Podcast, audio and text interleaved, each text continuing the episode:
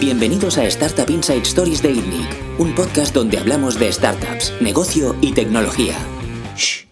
Ahora mismo la mitad del equipo está durmiendo plácidamente gracias a Colchón Morfeo.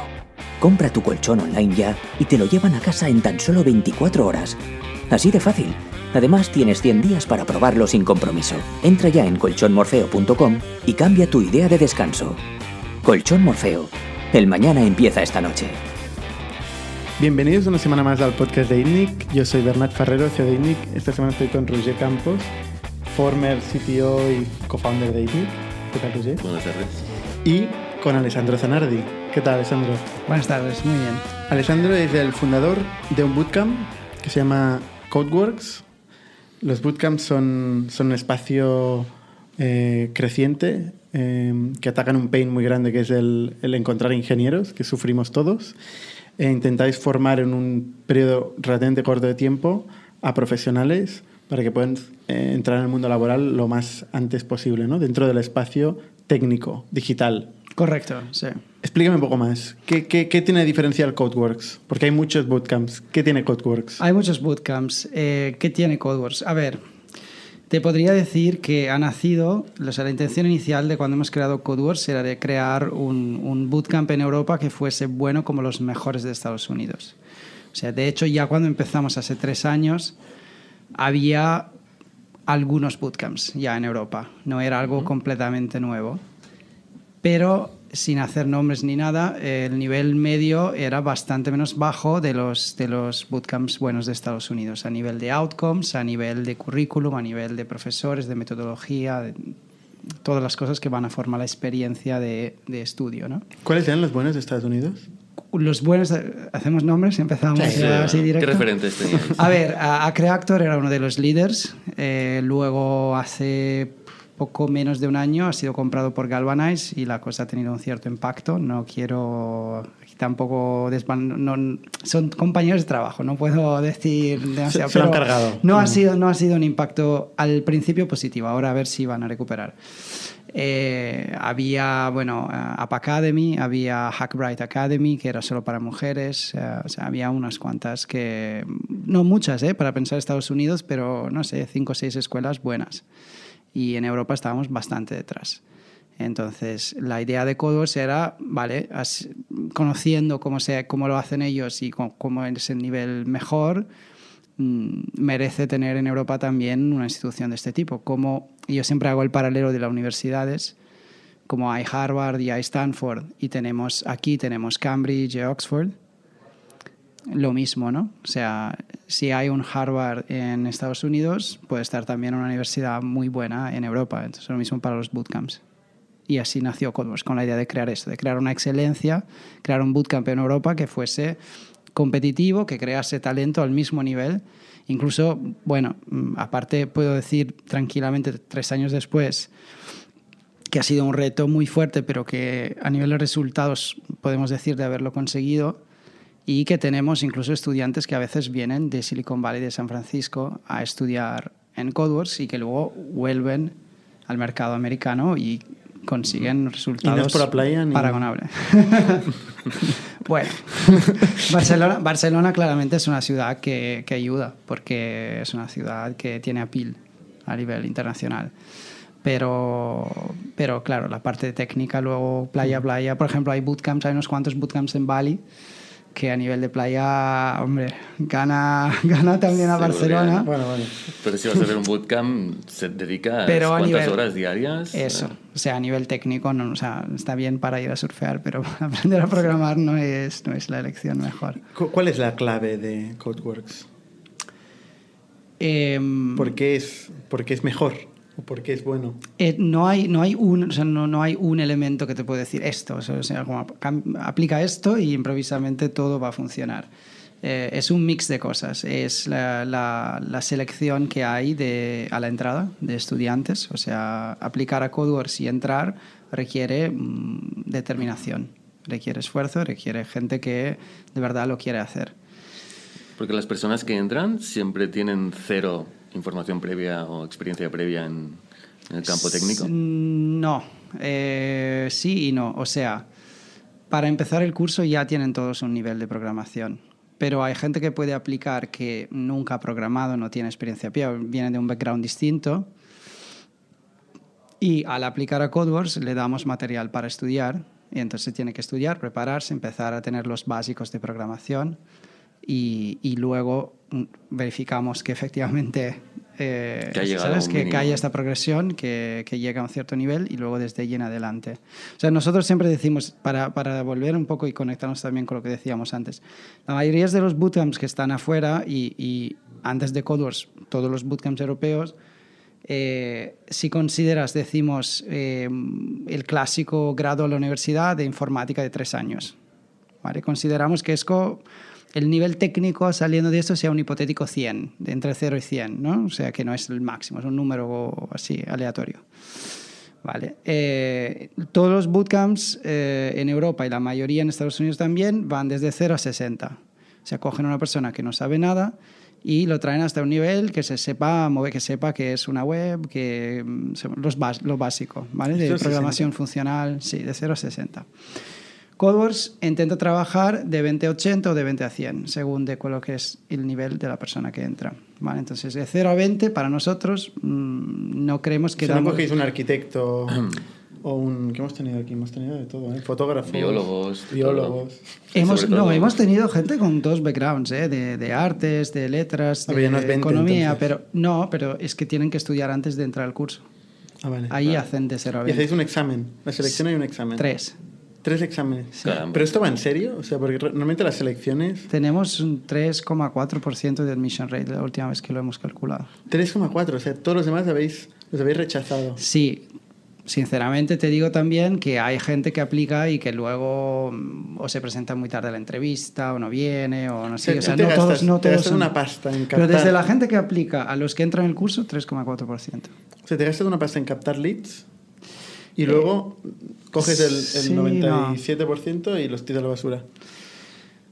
Es, era la única, o sea, nos ha costado mucho, ah, todavía a veces nos hace sufrir decir que no, no, no es que estamos contentos de decir que no a algunas personas, pero eh, el concepto era, ya existían bootcamps que hacían otras cosas, entonces no nos interesaba hacer lo mismo, o sea, crear una copia de algo en este caso era más interesante entrar en un bootcamp que ya lo estaba haciendo y, y decir, bueno, voy a trabajar ahí o, o le propongo de, de entrar como partner de alguna manera, ¿no?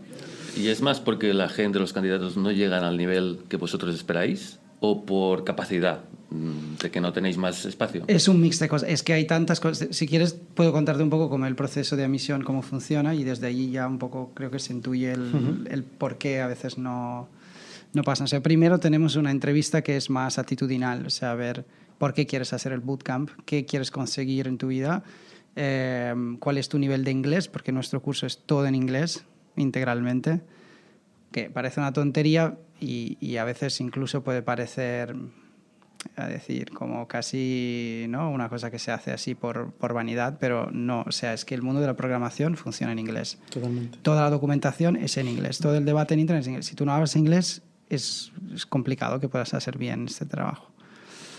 Eh, entonces, el nivel de inglés se, se controla eh, y luego miramos el background de la persona que ha hecho. Entonces, nos interesa buscar personas que se hayan puesto retos en su vida de alguna manera, que puede ser estudios, puede ser trabajo, puede ser deporte, cualquier cosa, pero algún reto interesante que lo hayan conseguido.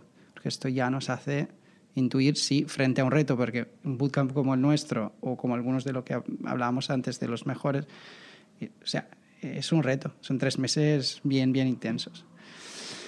Entonces ya ahí se va un poco a ver el perfil de la persona, luego que pueda venir a Barcelona, que tenga visado, si, si hace falta, que pueda pagar el bootcamp o pueda acceder a financiación. Luego imagino hablaremos de todas las opciones que hay en el mundo de la financiación. O sea, que tenga unos requisitos formales y que dé la sensación que sea una persona que pueda eh, asumir este reto y, y pasarlo bien. Y por todos los candidatos que habéis visto en este tiempo, ¿creéis que hay gente que no se le da bien y nunca podrá aprender este oficio? ¿O todo el mundo puede ser técnico, programador? Normalmente, o sea, la mayoría de las veces yo te diría que las limitaciones que he visto han sido de, de la persona no era suficientemente motivada o de, un poco de, de, por igual su situación de su vida en aquel momento, un poco vago, un poco no no no de luego algunos casos raros efectivamente que le cuesta mucho, mucho, mucho, pero son una minoría.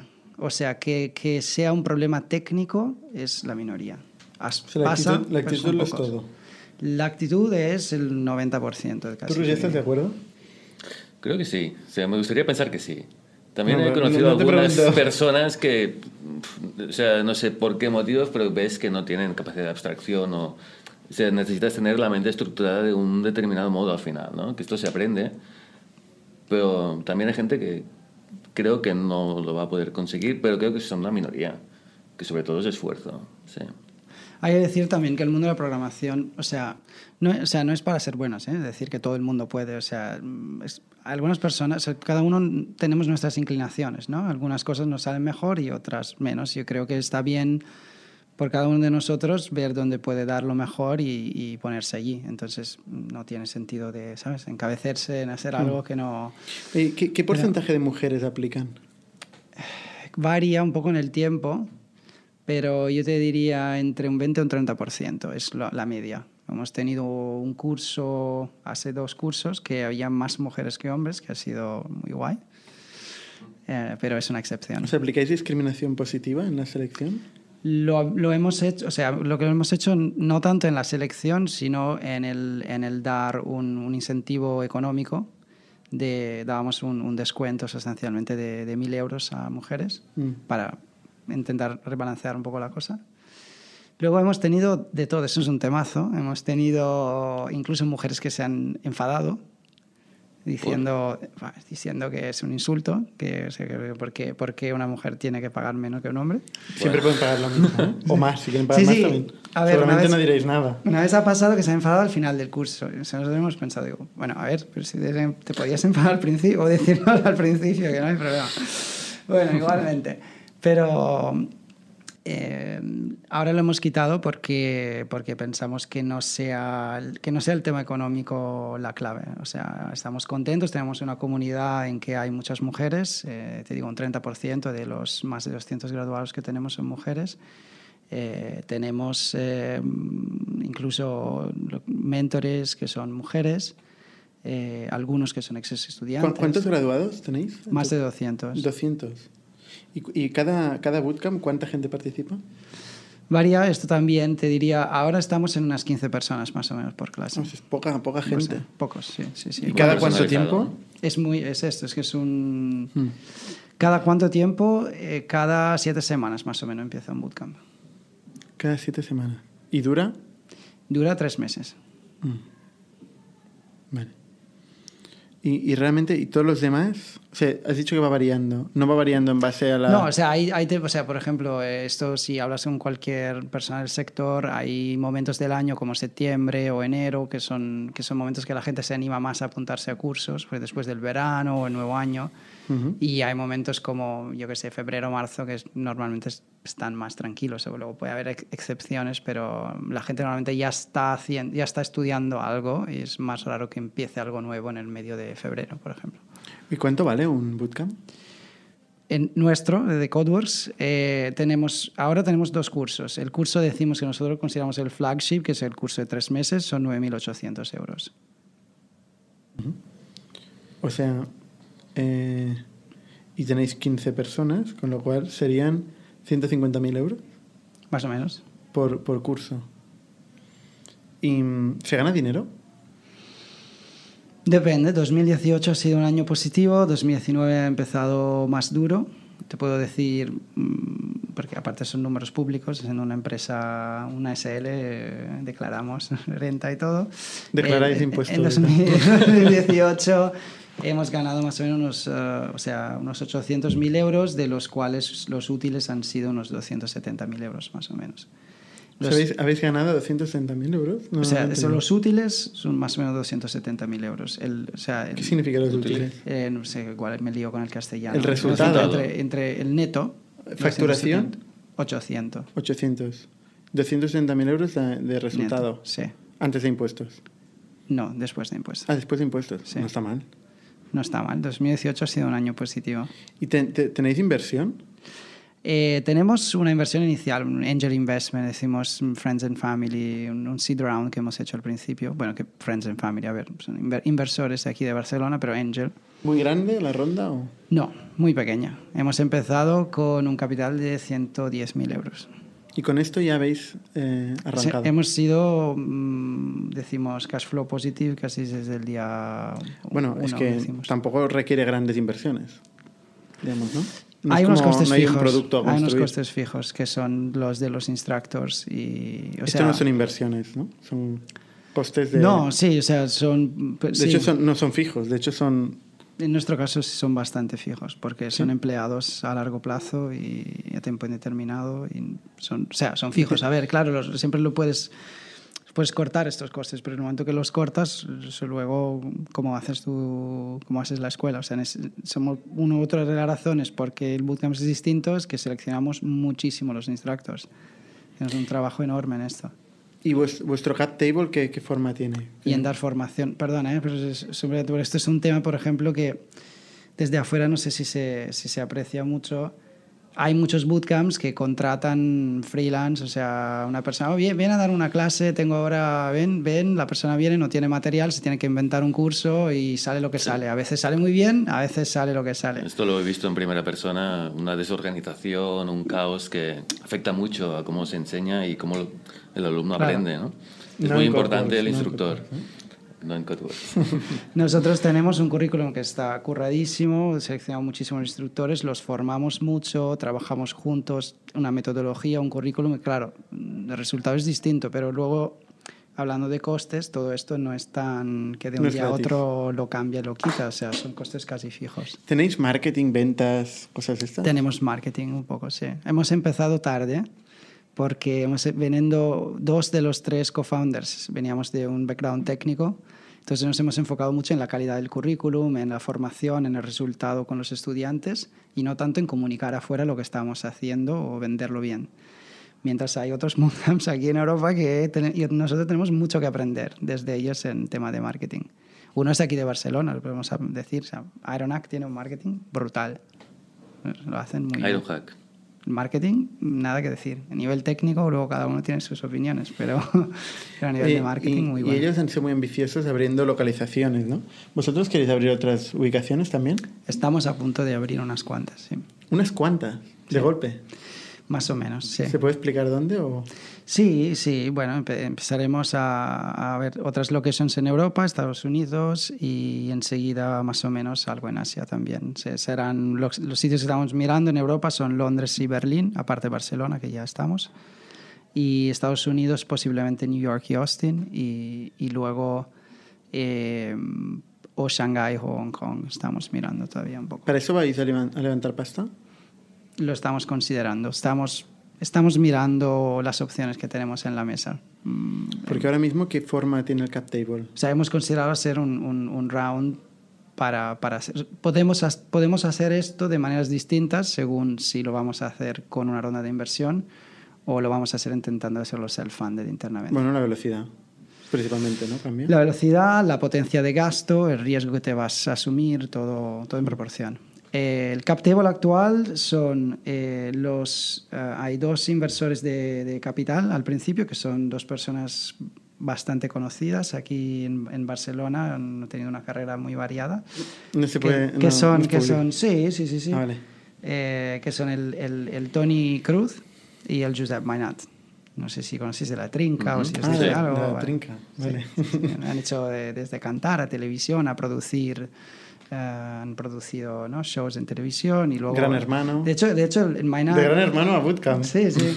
De hecho, yo me acuerdo la primera reunión que tuvimos y yo pensaba, bueno, le voy a explicar un poco, ¿no? Que es, o sea, yo no sabía nada, yo veniendo de afuera, no soy, no soy de aquí, no soy de España, no soy de Barcelona, entonces no sabía nada y me he mirado un poco lo que era su background para, o sea, cuando vas a hablar con un inversor, tener un mínimo, ¿no? De, y, y entonces, claro, a la primera reunión intentaba explicarle un poco, ¿sabes?, qué, de qué es programación, de cómo, ¿no?, lo que teníamos en mente, ver que ellos estaban interesados. Y luego el Mainat, o sea, me hacía muchas preguntas, pero muy buenas, muy técnicas. Y yo decía, pero en cierto momento decía, pero ¿y esto? Y luego es que él programa, es programador y, y ha estudiado, está graduado ¿Ah, sí? en matemática, es, es, una mente brillante, o sea que, que sabía, es un muy buen programador. Pero no da clases, ¿no? No da clases, no da clases. De hecho, a veces dice que, que quiere venir a estudiar en Codeworks, pero lo, está, está, muy liado, tiene muchas cosas. Vamos a la parte un poco más técnica ¿no? de, del contenido. Bien. Ataca, Roger. Tú tienes preguntas. ¿Quieres preguntas? Saber, eh, una cuestión que yo tenía en la cabeza es por qué centrarse en JavaScript, ¿no? Porque todo vuestro currículum está alrededor de esta sí, tecnología. Sí, sí. Es una muy buena pregunta y, y hay también approaches distintos, decimos, en, el, en, este mundo de los bootcamps. En nuestro caso, las razones son principalmente dos. Una es didáctica y es preferimos eh, que un estudiante, o sea, ir más en profundidad, más que tocar mil temas y dejarlos mmm, así superficiales. O sea, nos interesa que la persona, siempre decimos, JavaScript para nosotros es una herramienta. Lo que, lo que nos interesa es que la persona salga como ingeniero de software, que no esté fijado con JavaScript. Y luego utilizamos JavaScript para eh, tocar temas de ingeniería. Eh, JavaScript se presta bien para una persona que está empezando porque es un idioma que es más fácil de, de acercarse al principio, como podría ser Python o podría ser Ruby. La diferencia, por ejemplo, respecto a un idioma como Ruby es que tiene menos, mmm, menos magia, decimos, menos cosas que, que, pasan en automático por, porque ya están elaboradas en el programa. Es un poco más eh, eh, transparente, decimos, en, la, en, las cosas que, se hacen. Y, y, luego tiene toda la parte asíncrona que estos otros programas no tienen, entonces también es, un, es una buena herramienta didáctica en este sentido. Imagino que también es la ventaja que el mismo lenguaje sirve para poder programar en backend y frontend, ¿no? Y luego, claro, hay una, ventaja de un punto de vista, eh, decimos aquí, técnica y también de mercado, que es que, eh, como tú acabas de decir, o sea, con JavaScript puedes hacer eh, un server, puedes hacer la parte de backend, puedes, es el único lenguaje de programación que funciona en un browser, entonces puedes hacer toda la parte de web. Incluso desde hace unos años con React Native y tal puedes hacer una, buena parte de desarrollo de apps uh, mobile nativas. Eh, entonces, es, el único, es el único lenguaje de programación que, te consente, que, que, da estas posibilidades y por estas razones tiene también mucha demanda de, de programadores. Después, o sea, hay muchas empresas que utilizan JavaScript, entonces es bueno para enseñar eh, es empowering para los estudiantes porque con, con, este idioma pueden hacer muchísimas cosas eh, y luego le, das, le da oportunidades de trabajo interesantes porque hay mucha demanda. ¿Cómo, cómo se elabora el temario? ¿De dónde sacáis el, el contenido en sí de formación? Eh, bueno, entre yo y, y, nuestro, nuestro sitio, que es Harold Viñolas, eh, que está aquí de Barcelona. conocido. conocido. Estudió con nosotros dos. ¿Ah, sí? Ah, sí, muy bien. Sí, sí, no, lo conocemos también, hemos trabajado con él en, en La Fosca era verdad, anteriormente. Es verdad. Sí, sí, sí, sí claro, el sitio de La Fosca, tal, claro. Conjuntamente, bueno, nos hemos sentado, hemos, hemos elaborado el material, hemos ido refinándolo, el feedback de los estudiantes, otros instructores con que hemos trabajado y, o sea, es, es básicamente eh, pensar qué, qué, debería, cu cuáles son las partes de teoría y de, y de práctica que, que, un ingeniero de software que entra a trabajar en una empresa, en un equipo, eh, te, te, te, esperas que, que, sea, que, sean familiares. ¿no? O sea, cuál es el nivel que te esperas. Entonces, cuáles son todos los conocimientos que tiene que saber. En buena parte coinciden con unos tres años de, de universidad con la diferencia que se cortan algunas cosas, las cosas más teóricas y menos utilizadas en un entorno profesion profesional a los primeros días, que pueden ser, por ejemplo, diseño de sistemas operativos, para, para ser un ejemplo. ¿vale? Se puede eliminar. Se puede, se puede cortar un poco, o sea, es, es cosa que, sí. claro, si no vas a diseñar un sistema operativo, no, en día a día igual no aplica, no utilizas muchísimo si entras a desarrollar una app mobile, por ejemplo. Claro, lo que para mí es un gran reto es cómo plantear ¿no? un currículum para enseñarle a una persona no técnica que no sabe nada y llevarle a un nivel que pueda programar algo y que sea útil para una empresa. Bueno, cuando de todo él- este volumen de cosas, ¿cómo, cómo organizas y le das paso a paso? Sí. Primero esto y luego la otra cosa. ¿Qué va primero? Es un, es un, es un reto, o sea, esto seguro. Y incluso te digo, o sea, nosotros tenemos un currículum de tres meses, que son, si lo habíamos mencionado antes, son 11 horas al día, 6 días a la semana. O sea, desde las 9 de la mañana a las 9 de la noche, con una hora para comer, Muy incluso el ¿no? sábado. ¿No se quema la gente? Es muy intensivo. Tenemos una pausa a mitad del curso eh, de, de una semana, pero que no se cuenta en los tres meses. O sea, una pausa en una semana y aparte de esto hay 12 semanas de curso. Y, y sí, es, es muy intensivo, pero aún así, o sea, nos parece lo mínimo, mínimo, mínimo para darle todos estos conocimientos de que estamos hablando. Y si, si nos empieza a decir, bueno, cortamos eh, una semana o cortamos mm, tres horas para acabar más temprano, ¿qué voy a cortar? O sea, vamos a cortar, no sé, data structures, pues cesar a una persona que no sabe nada de data structures. Igual puede programar igualmente, pero en algún momento le va a afectar. O vas a cortar... Vale. Seguro que cortáis, ¿eh? porque con tres Sí, cortamos lo que te decía antes. Cortamos, por ejemplo, sistema operativo, cortamos matemáticas, cortamos cosas que son más abstractas que, que no utilizas en el día a día. O sea, si tú entras en un equipo en producción, mm, estas cosas, o sea, hay una parte del equipo que, que hace cosas más como de inteligencia artificial o, o cosas más complejas que, que tiene sentido que tenga toda esta formación. Pero si una persona necesita crear una UX para una app mobile, mm, Claro. igual no hace falta. Eso es, ¿cómo, ¿Cómo empezáis? ¿no? Porque una manera de aproximarlo, me imagino que podría ser, una persona empieza, le enseñáis y en dos días podría hacer una aplicación que es un to-do con React. Porque tiene que hacer realmente picar cuatro cosas y ya está. Te- o si no, le, le sí. empiezas a enseñar variables, Claro. clases. Te ¿Sabes puedo decir qué, qué que, que aproximación? React lo tocan por la primera vez a la semana 5 del curso, o sea, casi a la mitad de la primera parte, a la- al- casi al final de la, de la primera parte. Eh, no, empezamos con Functional Programming a tope.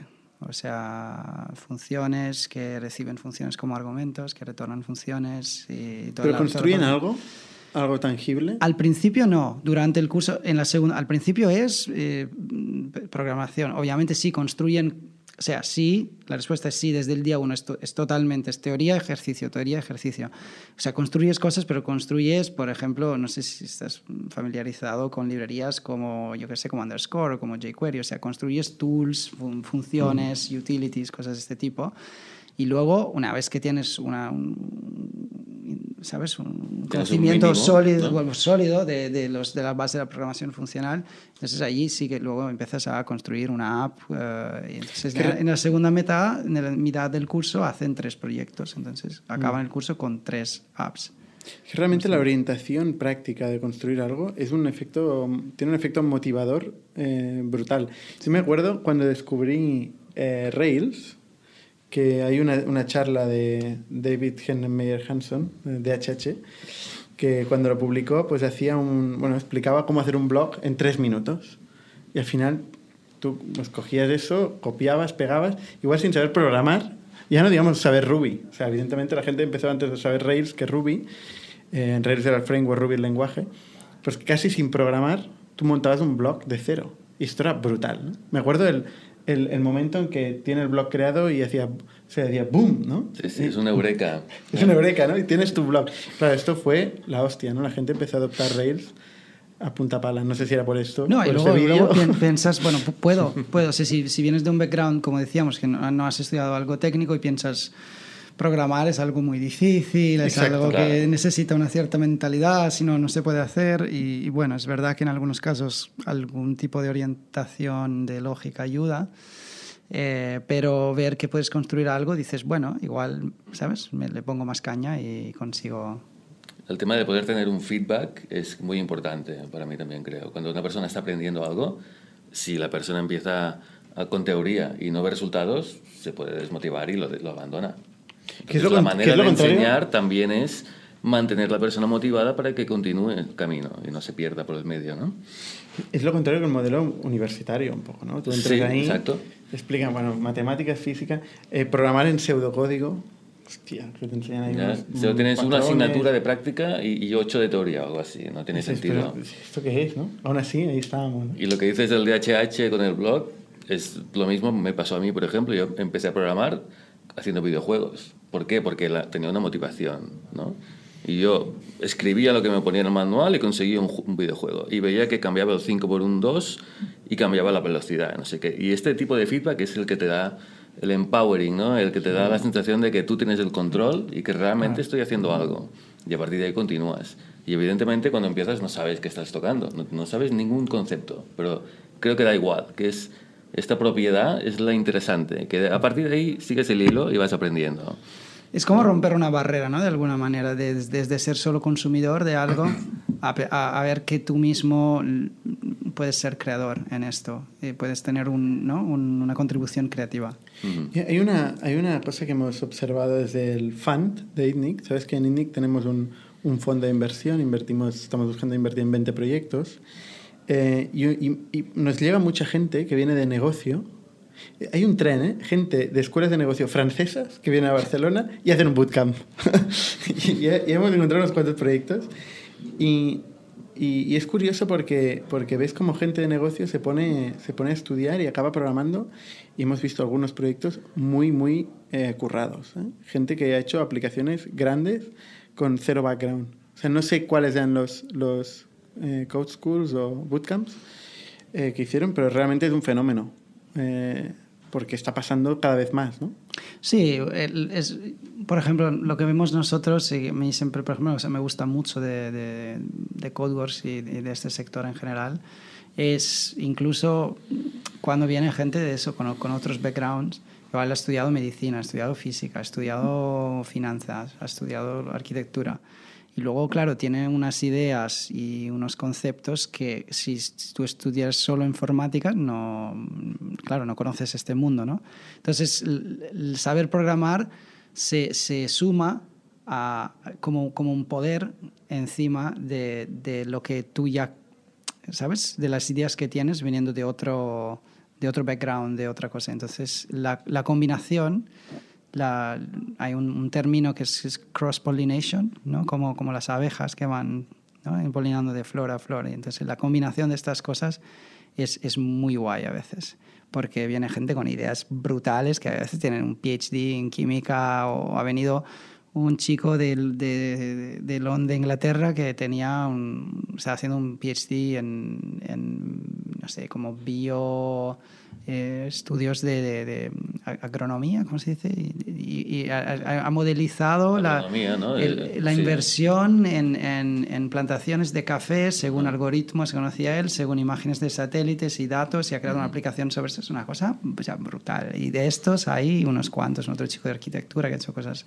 Hay cosas muy guay. Y esto es, es, es posible porque, claro, porque tienen todo el background de esto, pero claro. sin, sin saber programar lo tienes que hacer todo a mano, entonces no... Claro. claro.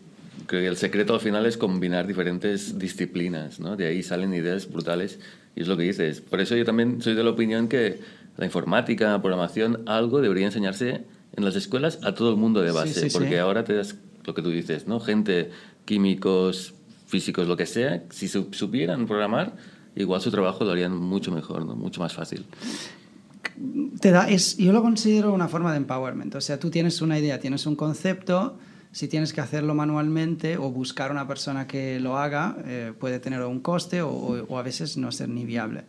Y, mm. y, y, tener esto es como, es como un poder más. Es como, no digo que es como poder volar porque son cosas distintas, pero es, un, es, ¿no? es una cosa que te añade respecto a todo lo que tú eres y sabes y las ideas que tienes, uh -huh. una posibilidad más.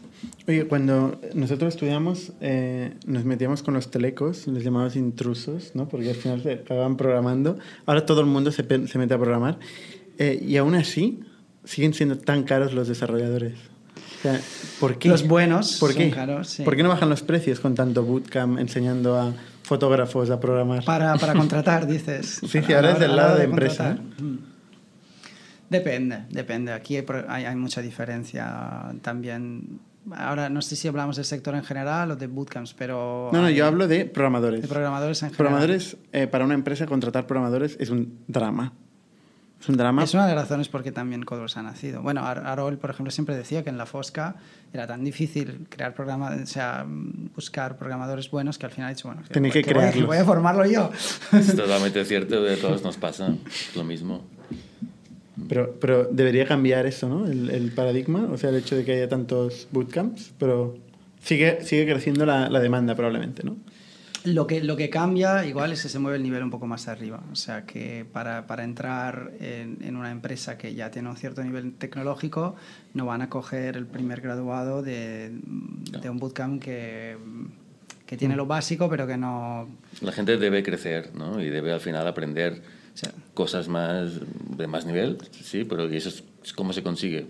En una empresa durante años trabajando, me imagino. No sé si eso Sí, puede yo creo que hace unos años igual empresas por, por desesperación igual contrataban gente con nivel un poco más bajo, pero para, porque si no es como para avanzar, ¿no? Y ahora ya hay un poco más de hay un poco más de selección y me, me parece sano, me parece positivo, no, no le veo nada, nada malo, pero es claramente está, está bien retribuido porque, porque hay, hay demanda, hay más demanda que esas leyes de mercado, hay más demanda que, que oferta. La gente de, de Codeworks, que sale de Codeworks, encuentra trabajo.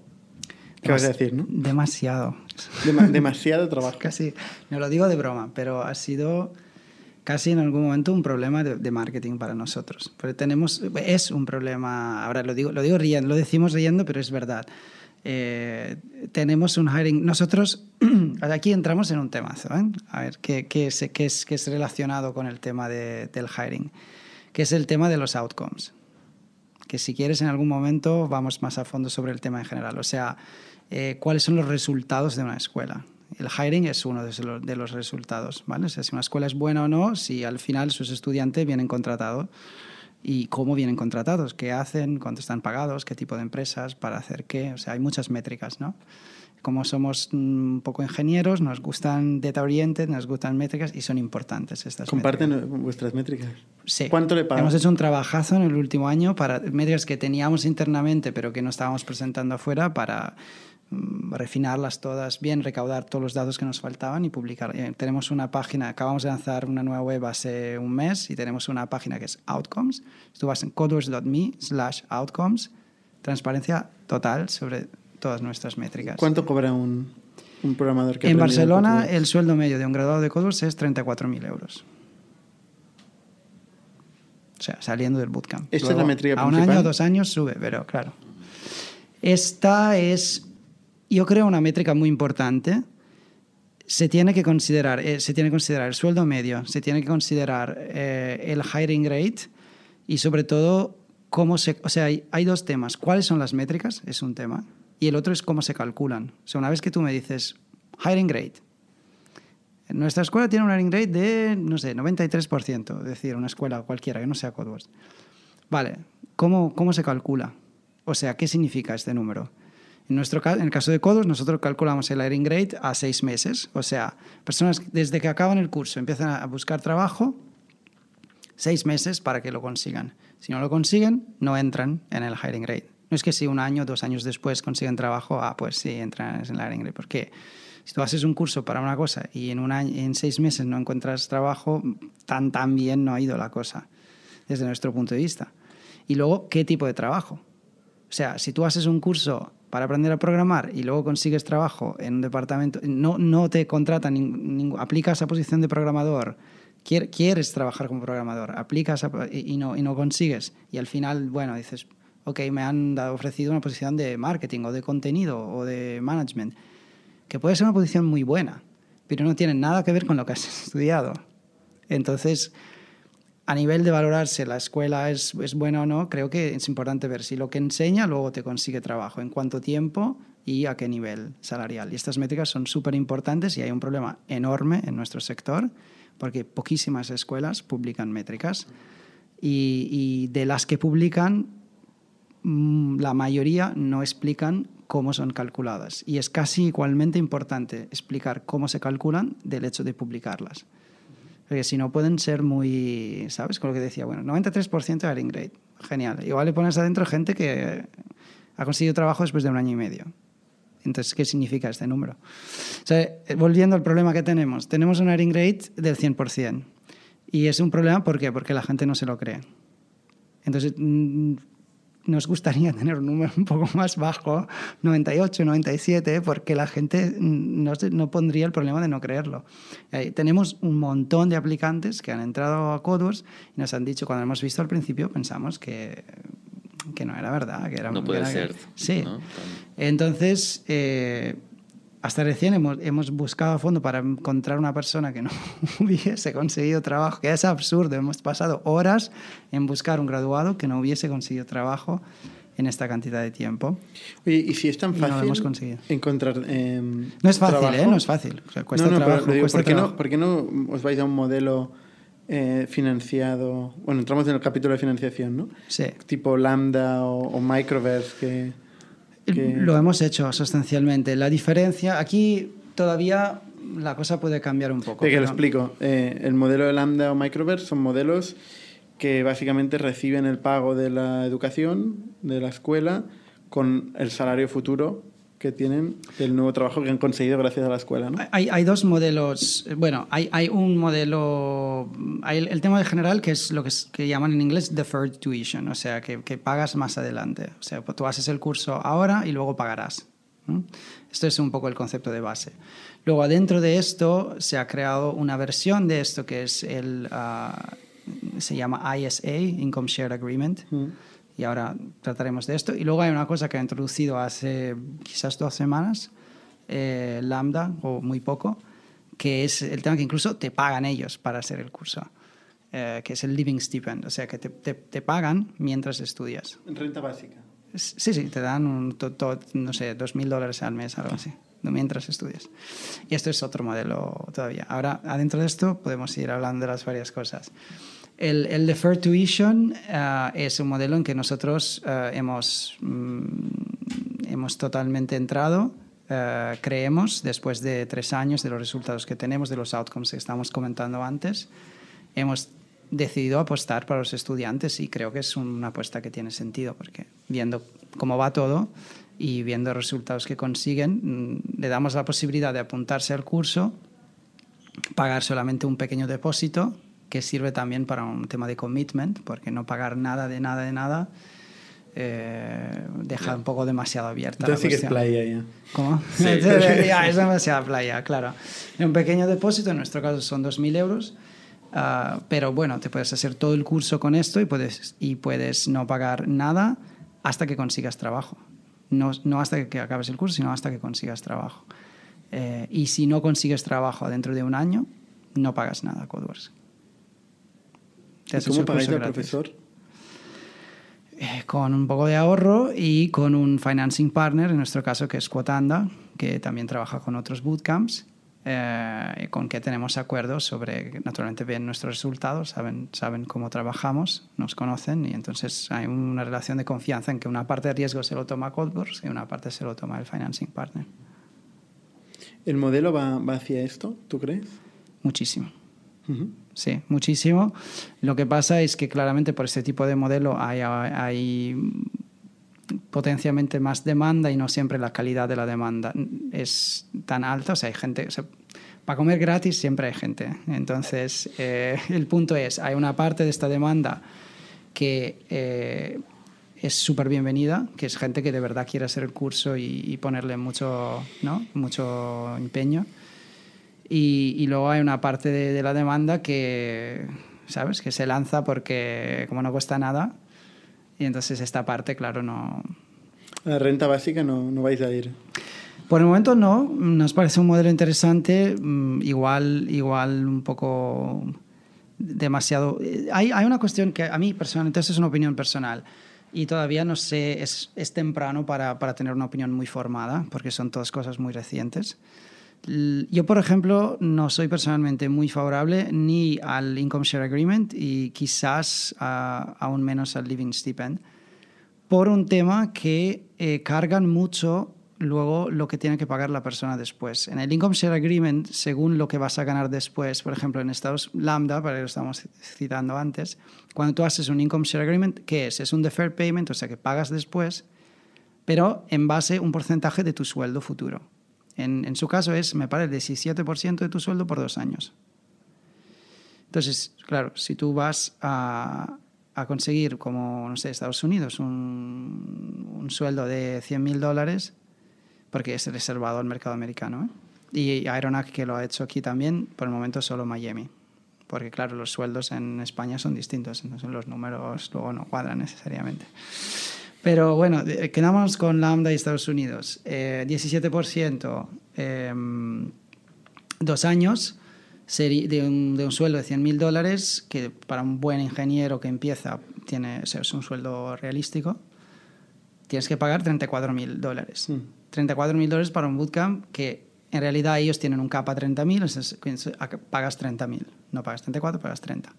Pero un bootcamp que no podrías pagar 15. Estás pagando 30. 30, o sea, es el doble. Pero a éxito. A éxito, pero es, o sea, es un poco usural, se dice, es un poco, es un poco heavy. O sea, es decir, vale, vale, yo apuesto para ti, pero te hago pagar el doble. Y a mí, a mí personalmente, y sé que la industria va totalmente en otra dirección, entonces aquí estaremos posiblemente forzados en cierto momento a ir detrás de todos los demás. A mí me parece una cosa muy agresiva contra los, el estudiante aunque claramente... Pero a ver, esto depende de ti. O sea, pues haz 15 y financiado. Es una financiación, ¿no? Eh, lo, que, hacemos nosotros es decir, el, el coste lo sabes desde el principio. En nuestro caso, si haces el deferred payment, cuesta 12.800 euros, por ejemplo, si lo financias a dos años, por ejemplo. ¿Vale? Entonces, el coste es esto. Si luego tú vas a tener un sueldo súper guay, pagas igual. O sea, no es que vas a pagar más, porque si te ha ido bien, entonces nos tienes que dar más. Es como, en nuestro caso, no, no, te, no te hacemos pagar 30 mil dólares para un, para un curso que te estamos vendiendo 12 mil. Es, el coste es este. Y lo pagarás solo si consigues trabajo y solo, en nuestro caso, tenemos, aquí también, los detalles importan mucho en estas cosas. En nuestro caso es, eh, si consigues trabajo adentro de un año como software engineer y con un sueldo mm, que sea por lo menos desde el mm, arriba del 85% del sueldo medio para la localización en que lo estás buscando. Se volviendo a nuestro ejemplo, no sé si el sueldo medio de software developers a, primer empleo en Barcelona es, creo, no, me acuerdo, no sé, 25 o 27 mil euros, lo que sea. Vale, perfecto. Pues el 85% de esto tiene que ser la oferta mínima que vas a recibir para pagar nuestro curso. Si no consigues esto, no hemos hecho un buen trabajo nosotros, no vas a pagar nada. Esto a mí me parece un modelo muy fair con el estudiante. Eh, mientras un modelo en que se le dice, no te preocupes, que luego pagarás y luego empiezas a pillar el 20% o el 15 o el 17 de todo lo que va a ganar y que acaba pagando el doble de lo que hubiera pagado con un modelo normal, a mí me parece muy agresivo, pero la industria va en aquella dirección. Oye, y en, para, para ir acabando, em, en comparación a la demanda que hay de bootcamps de, de programación con bootcamps de producto, UI, UX, otras eh, variaciones de trabajos en el mundo digital que también están en gran demanda y que también es un gran pain para las empresas. ¿Esto cómo, cómo está? ¿Vosotros os habéis planteado de crecer la oferta hacia otros? A ver, el tema general es el tema de la, de la educación inmersiva. Eh, en nuestro caso, en el caso de CodeWorks, nos interesa por el momento hacer una cosa súper bien, ser focus total, que es software engineering. Punto. No, al día de hoy no queremos hacer nada más afuera de software engineering. Nos interesa más crear bien una leadership en este punto, más que añadir cosas simplemente para tener un catálogo más amplio. Y los ejemplos que conozco de escuelas que han hecho crecer el catálogo. Un, ejemplo muy grande es General Assembly, que ha sido una de las primeras. ha sido comprado hace dos años de ADECO, creo, por 450 millones de dólares. Eh, ha añadido un montón de cursos, hacen de todo. Y part-time, y full-time, y de diseño, y, de UX, y de producto, y de engineering y tal. Ningún curso es muy de alta calidad. Es una escuela de prestigio, conocida, bien organizada y todo bien, pero no es una excelencia en su sector. Es difícil cuando haces muchas cosas a esta escala en muchas ciudades, hacer todo súper bien. Entonces, como de estos hay, ya... el tema es esto, al final. No nos interesa crear algo que ya existe. No, no es muy estimulante para nosotros, ni, ni queremos que a nivel de ecosistema sirva. Pues oye, foco. Y mandadnos a los mejores. Sí, sí, nos interesa, claro, que los estudiantes salgan contentos, que las empresas con quien trabajen, mm, o sea, nos ha pasado, para decirte, para hacerte un ejemplo, de algunas empresas eh, era mucho más fácil conseguir hiring partners con empresas que nunca habían trabajado con bootcamps que con empresas que ya habían trabajado con bootcamps. Las que ya Que habían trabajado, le decíamos, le invitábamos igual a una ring day, algo así, decían, no, no, no, nosotros bootcamps ya hemos probado, no, no queremos. Era de explicar, no, pero es distinto, o sea, ven a ver a Codeworks, es que, a ver, es distinto de otras cosas que habéis probado. No es que no hay nada en el mundo como Codeworks, hay unas cuantas buenas, pero ven a probar una de las buenas para darte una idea. Y, y muchas veces como no, que no, que no, que no. Y luego igual un año después o tiempo después han venido y, y ahora no se van. Pues oye, Alessandro, muchas gracias por la explicación y os iremos siguiendo. Gracias, Vale. Roger, también. Muchas gracias, a vosotros. Hasta la semana que viene. Suscribíos a nuestro podcast en youtube.com barra Spotify, iTunes, Google Podcasts, Evox y otras plataformas para no perderos ningún episodio. También lo podéis recibir en vuestro correo suscribiéndoos a nuestra newsletter en itnic.net.